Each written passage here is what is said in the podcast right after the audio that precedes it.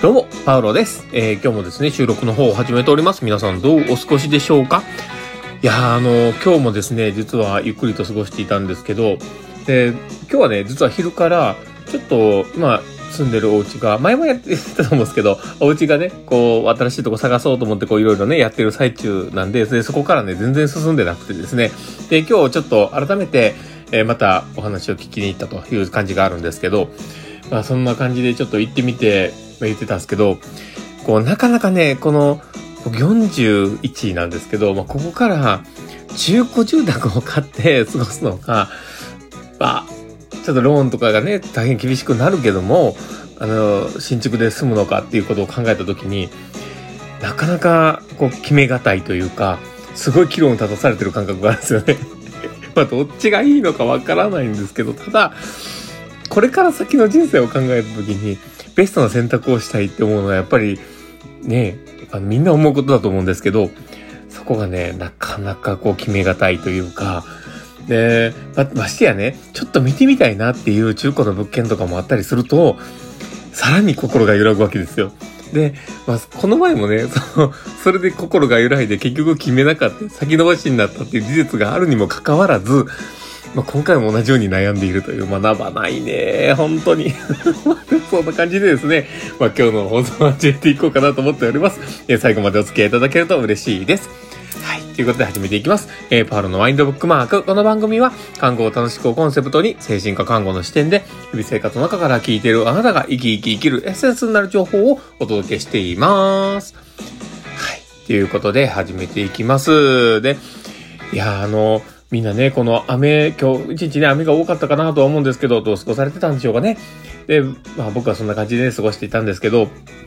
まあ明日からまたね、仕事の人も多いと思いますので、えー、影響養っていただけたのかどうかなっていうところでございます。で、えー今日はですね、どんな話をしようかなってこう悩んではいたんですけど、えー今日は、えー講義のスライドを作りながら、まあ、改めて思うことということで、はい話をしようかなと思っております。えーまあ今回ね、この話をしようと思った時に、改めてなんですけど、あの、まあ、僕はあの、もともと、まあ、講演家になりたいみたいな夢もありまして、で、あの、いろんなところから降ってくる、その、人が嫌がるであろう、その講義をしたりとか、えー人前で話すっていうことを率先していただこうと頑張っているわけなんですけど、で、えー今回もですね、実は、あの、金沢大学と、まあ、あの、大学の方にですね、あの、講義をさせてもらうという機会をいただきまして、で、もう二つ返事でこう、やらせてもらいますっていうことで、えーまあ、もう、あのお金もね、度外視でやらせていただこうっていうとこがあるんですけど、で、まあ、それをね、こう、やらせていただこうと思って、このスライドを作る、その、まあ、講義の資料を作るっていうことを今ね、一生懸命やってるんですけど、で、これね、僕はずっとね、話してきたことだとは思うんですよ。で、例えば訪問、精神科訪問看護についてだったりとか、えーまあ、精神科看護についてみたいなことって、今までいろいろ話してきたし、授業とかでもすごく話してきているんですけど、でも、この改めてね、こう自分が、こう自分のことを話をして、いかにこう興味を持ってもらおうかなとか、こう身近に感じてもらおうかなと思ってこう考えて話そうとしたときに、ただ、その今までのね、その資料とかに使ってきたような、どこかの教科書に載ってあることを伝えるっていうのって、あんまり意味がないなって思ったりしながら、いろいろ考えているんですね。で、その中で、こう、自分の中でね、こう改めて思うんですけど、こう、アウトプットをしたことがあるというか、ま、あの、厳密に言えば、やったことのある表現をするのってすごく楽なんですけど、改めて新しく自分がこう伝えようかなって思ってこう考えることって、ものすごいエネルギーがいるなと思うんですよ。で、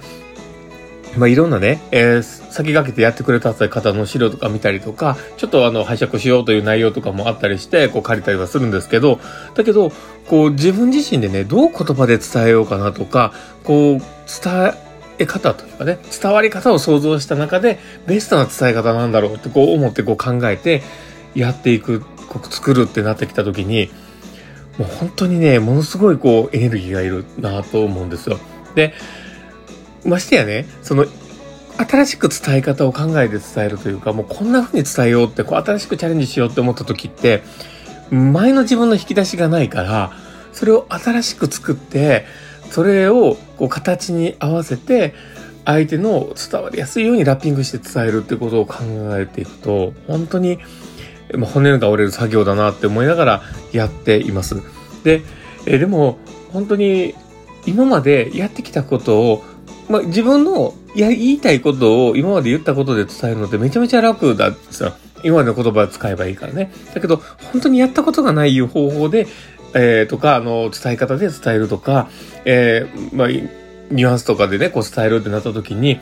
やっぱりこう緊張が走るというか、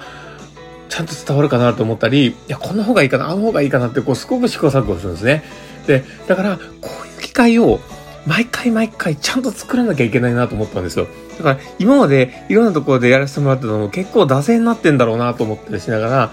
あ、ダメだなと思って、もうこれから僕がね、講演家になろうとか思ってるぐらい、こう、物事を伝えることにね、えー、一生懸命なろうと思っているにもかかわらず、これじゃいかんなと思って、やっぱりしっかりしっかり土台を固めるように、自分自身の引き出しを増やすように、しっかりこうやって取り組まなきゃいけないなって、改めて思いました。だから、あの、よくね、まあ、1回目やって2回目だから、あの、大丈夫とかね、あの、2回目のチャレンジ、3回目のチャレンジの時に、少しこう、あの、楽そうなイメージで捉えてしまうっていうのは、あ、本末転倒だなと思って、なんてもったいないことするんだろうなって、自分でこう、ちょっと思いながらね、後悔をしておりました。で、まあ、こうやって話してるとね、だいぶ僕って M っぽいな、みたいなとこあるんですけど、だけど、あの、まあ、M でも何でもいいんですけど、でも、やっぱり、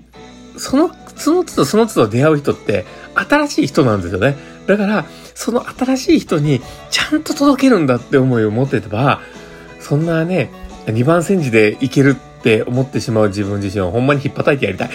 そんな感じのですね、えー、まあ自分であります。なので、まあちょっとこれからもね、またちょっと頑張って、えー、続けてやろうとは思っているんですけど、ちょっとね、そこら辺立ち戻ってやらなきゃいけないなと思った次第でございました。まあそんな感じですね、今日の放送を終わろうかなと思っております。この放送を聞いて面白かったな、楽しかったなって思う方がいたら、ぜひフォローいただけたら嬉しいです。で、あとですね、もしよければ、あの、リアクションもいっぱい残してもらうと嬉しいです。ということで、今日の放送もこれで終わります。えー、この放送を聞いたあなたが明日も素敵な一日になりますよようにってところで、ではまた